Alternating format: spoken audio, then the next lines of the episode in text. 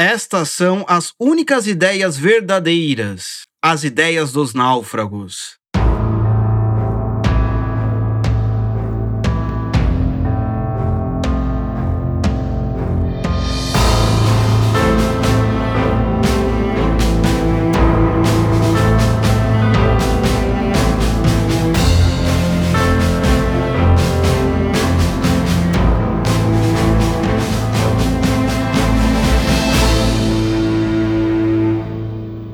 Meus amigos, aqui na nossa reflexão sobre o resgate que nós precisamos fazer da nossa própria alma, estamos falando muito sobre morte, estamos falando muito sobre centralidade da psique, estamos falando muito sobre como se manter são em meio à loucura. E eu quero falar um pouco sobre essa ideia dos náufragos. Eu acho que a gente não percebeu o que de fato está acontecendo eu acho que a gente não tem noção do que nós estamos vivendo na realidade. O mundo está acontecendo muitas coisas, mas nós estamos presos nas picuinhas do dia, nós estamos presos nas notícias que não têm relevância nenhuma. Nenhuma, certo? Ah, guerra Ucrânia versus Rússia. Evidente que esta guerra é importante. Só que, meu amigo, tantas vezes nós já falamos aqui sobre notícias do dia a dia, tome cuidado. Isso está te tirando um tempo precioso.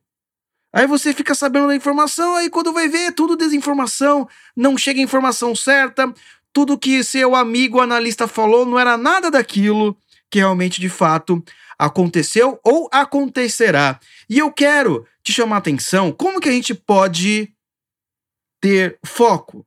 Se centrar para aquilo que importa, para as ideias dos náufragos. Então você imagina essa situação que o filósofo espanhol está nos explicando aqui. Você está em total naufrágio. Você vai ficar se perguntando coisas irrelevantes. Você realmente vai querer responder uma pergunta que faça sentido para a sua vida, que você realmente fale: olha, essa é a última oportunidade que eu tenho para fazer isso. Irei fazer agora.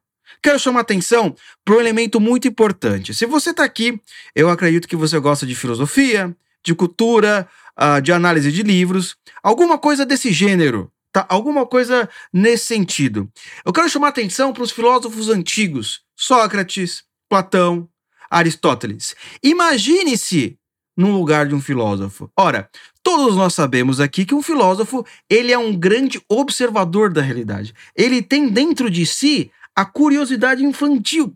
Ele repara naquilo que você não repara, porque você já está vendo a vida de, de uma maneira sem graça. A vida já o sol, o sol não brilha como brilha antes, né? O filósofo ele repara. Eu posso ir todo dia pegar aquele caminho até o metrô e você nunca reparou naquela flor. O filósofo repararia na sua casa aquele quadro que a sua mãe colocou. O filósofo também repararia. Então, veja bem, essa curiosidade infantil, por quê? O que? Como? Quando? Onde? De fato, muitas vezes nós perdemos. Porém, você deve estar me perguntando agora, tá, mas Luciano, eu não sou filósofo, não pretendo ser. Tudo bem. Porém, conquanto, todavia e porquanto, uma coisa de fato, você vai ter a mesma percepção dos filósofos. Hum? Depois de investigar a realidade, depois de simplesmente entender muitas coisas, ficar com dúvidas em outras tantas coisas, uma coisa de fato você sabe, conforme eu falei no podcast anterior. Você sabe que você vai morrer. Hum? Você sabe que amanhã talvez você não esteja vivo. Você sabe que os seus planejamentos talvez não aconteçam.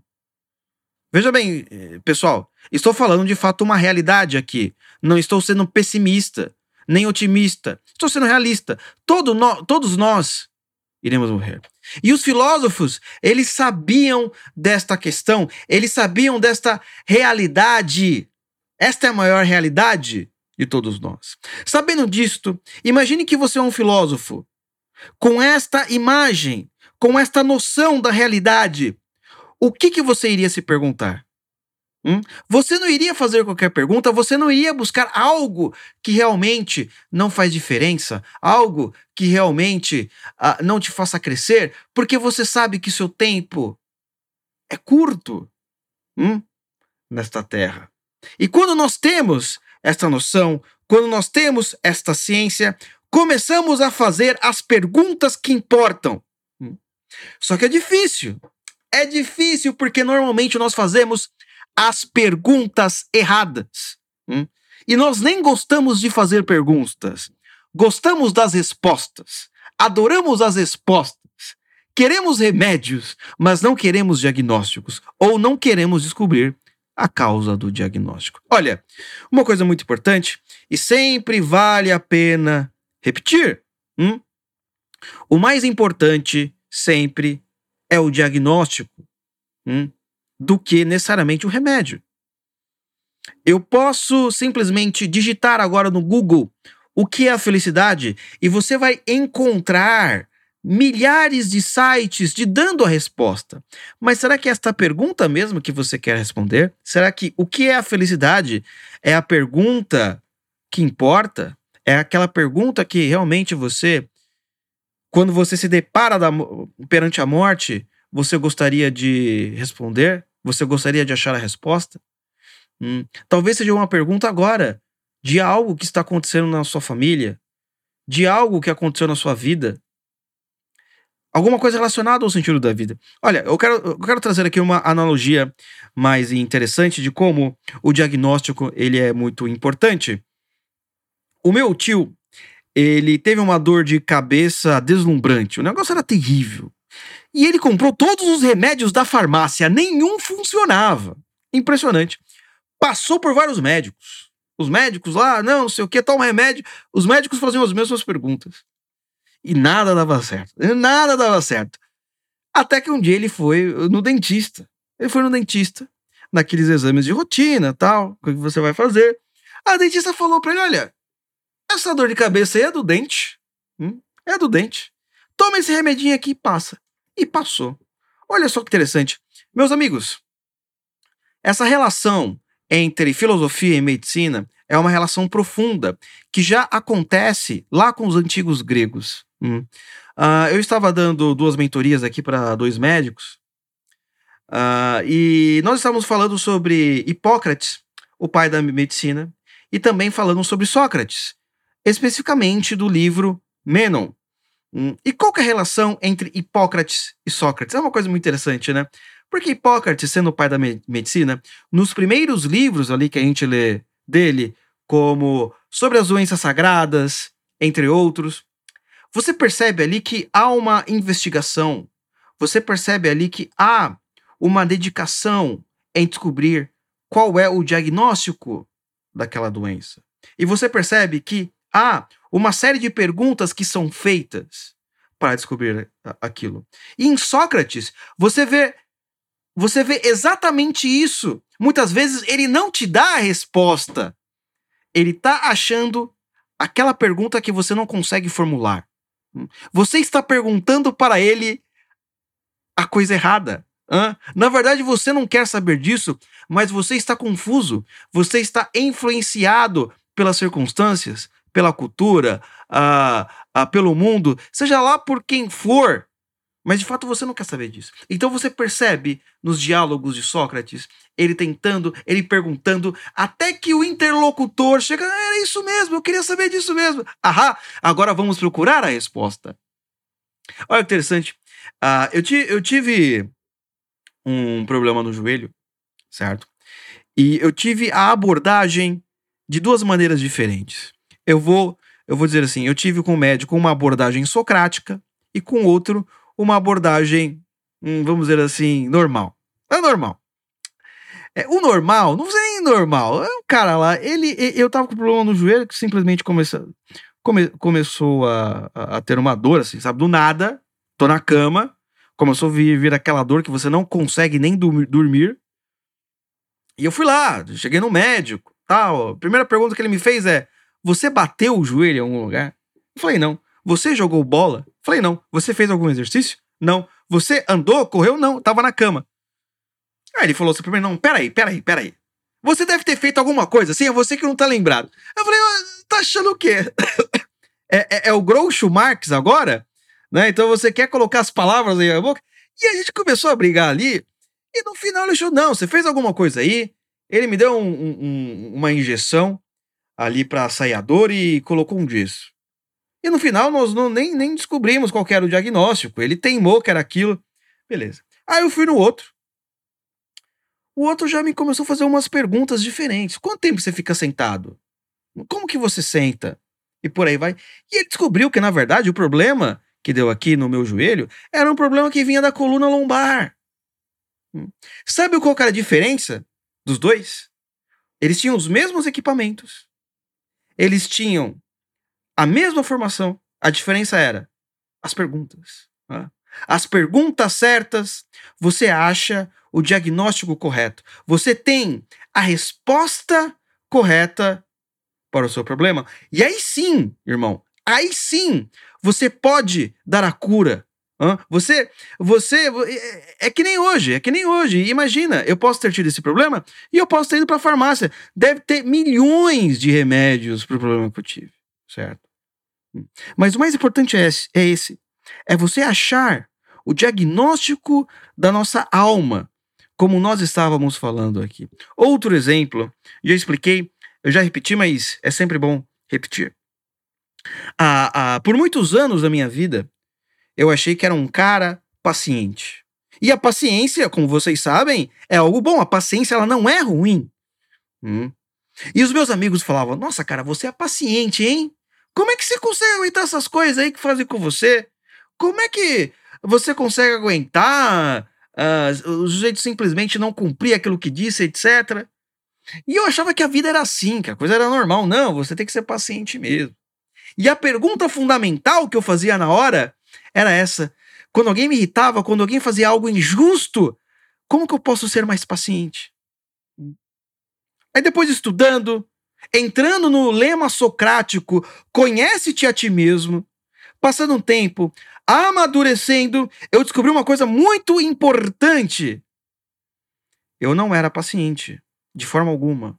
Eu era um sujeito passivo. Era a passividade da minha vida. Era uma espécie até de covardia de você não reagir naquele momento de injustiça, mas aceitar como se fosse a coisa mais normal do mundo. Esse era o ponto. Hum? Só que, como todo bom brasileiro, eu escondia os meus vícios numa máscara de virtudes. E esse e esse é o vício mais difícil de achar. Quando ele está escondido numa máscara, quando ele está encapado por, por, por uma simulação de virtudes. Hum? E você achando que está tudo bem, que está tudo ok, pode continuar. E pá, pá, pá. Hum. E você olha que interessante. Hã? Eu fazia a pergunta: como eu posso ser mais paciente? Que era a pergunta errada, porque não era paciência que eu tinha, era passividade. Hum? E eu fazia essa pergunta: como eu posso ser mais paciente? E eu achava a resposta certa. Mas não me adiantava em nada, em absolutamente nada. Porque eu não fiz o diagnóstico correto da minha alma. Então não adianta. Você vai passar a sua vida tentando responder perguntas fundamentais para a sua existência e aquilo nunca vai te satisfazer porque você não soube elaborar a pergunta dos náufragos. Aquela pergunta que você faz sabendo que a morte pode ocorrer a qualquer momento. Eu tenho que correr e procurar isso, porque é isso que importa. Vocês entenderam, meus caros? Entendeu? Aí quando eu descobri, opa, eu sou um jeito passivo, como que eu faço para deixar de ser covarde? Essa era a pergunta correta. Hã? Hã? Então, sabendo disto, agora eu vou achar a resposta mais adequada para minha vida. Então, olha que interessante. Então, o que eu estou querendo chamar a atenção com essa série de exemplos? Respostas existem aos milhares. Você vai entrar no Google agora, você vai achar resposta para tudo, para tudo, absolutamente tudo. Mas o mais difícil e o que mais importa é achar o diagnóstico. Se você achou o diag diagnóstico, 50% tá feito. Irmão, o mais difícil é a pergunta, não é a resposta. Hum? É aquela coisa. É, eu sempre gosto de citar este exemplo de Jesus. É, ele estava lá andando com seus discípulos. Hum? Chegaram lá os fariseus, aquela turma lá que se achava muito religio religiosa, que se achava dona das virtudes. Sabe? Aquela galera, aquela galerinha. E falei, Jesus, por que você anda com pecadores? Eles perguntaram isso para Cristo. Que Cristo respondeu: Ora, todo doente sabe que precisa de um médico. Correto? Que resposta fascinante. Por quê? Porque aquelas pessoas, elas sabiam qual que era a doença delas. Enquanto os fariseus, eles não tinham diagnóstico. Eles tinham as perguntas erradas, eles tinham os diagnósticos errados. Então, muitas vezes, você também tem um diagnóstico errado. Essa é a parte mais difícil, meus caros. É a parte que vai realmente consumir muito tempo da nossa vida. Talvez você não vai achar a resposta agora, ou melhor, você não vai achar a pergunta fundamental agora ou as perguntas. Talvez você possa levar a vida inteira, mas é uma, é uma busca que vale a pena. Neste mundo de caos, em que várias coisas estão acontecendo, em que a clickbait, a nego que quer te chamar atenção na internet, é, quer tomar o seu tempo precioso para você ir lá fazer a coisa, ficar lendo, comprar, jogar joguinho. A, a busca pela pergunta fundamental, ela vai estar nessa trilha, nessa batalha hum, de um monte de demônios querendo tirar a sua atenção. E não estou dizendo nem demônios espirituais, estou falando das circunstâncias né, do nosso mundo, da nossa sociedade, do entretenimento, que não quer fazer com que você fique apenas cinco minutos pensando realmente naquilo que vale a pena, na ideia dos náufragos, na, na pergunta dos filósofos, hum, na pergunta fundamental.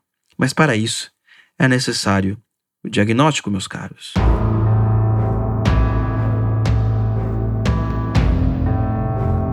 Eu fico por aqui. Meu nome é Luciano e a gente se encontra no próximo podcast.